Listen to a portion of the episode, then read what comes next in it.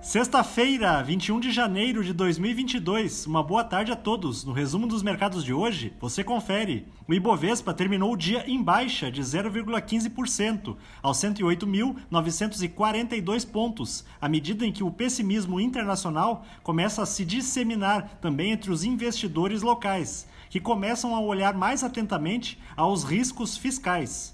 Contudo, na semana, a bolsa acumulou ganho de 1,88%.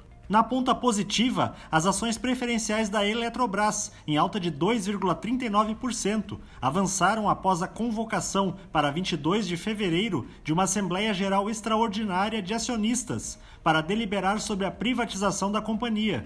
Os papéis da Viveu, com ganhos de 3,86%, foram impulsionados pela informação de que a empresa aprovou um programa de recompra de até 5% de suas ações em circulação.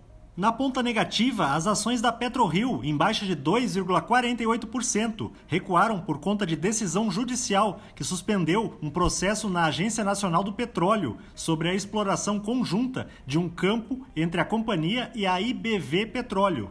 O dólar à vista, às 17 horas, estava cotado a R$ 5,46, em alta de 0,72%. Já no exterior, as bolsas asiáticas fecharam na maioria em baixa, após mais uma rodada de perdas ontem nos mercados norte-americanos, que seguem pressionados pelas incertezas em relação ao aperto monetário.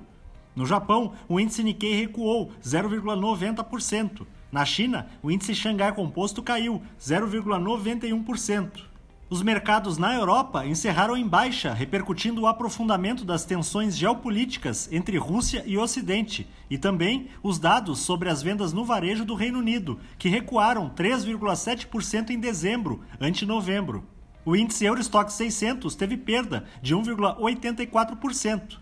As bolsas americanas terminaram em baixa, derrubadas especialmente pela forte queda de 21,79% nas ações da Netflix, depois que a empresa apresentou um balanço com números decepcionantes no último trimestre.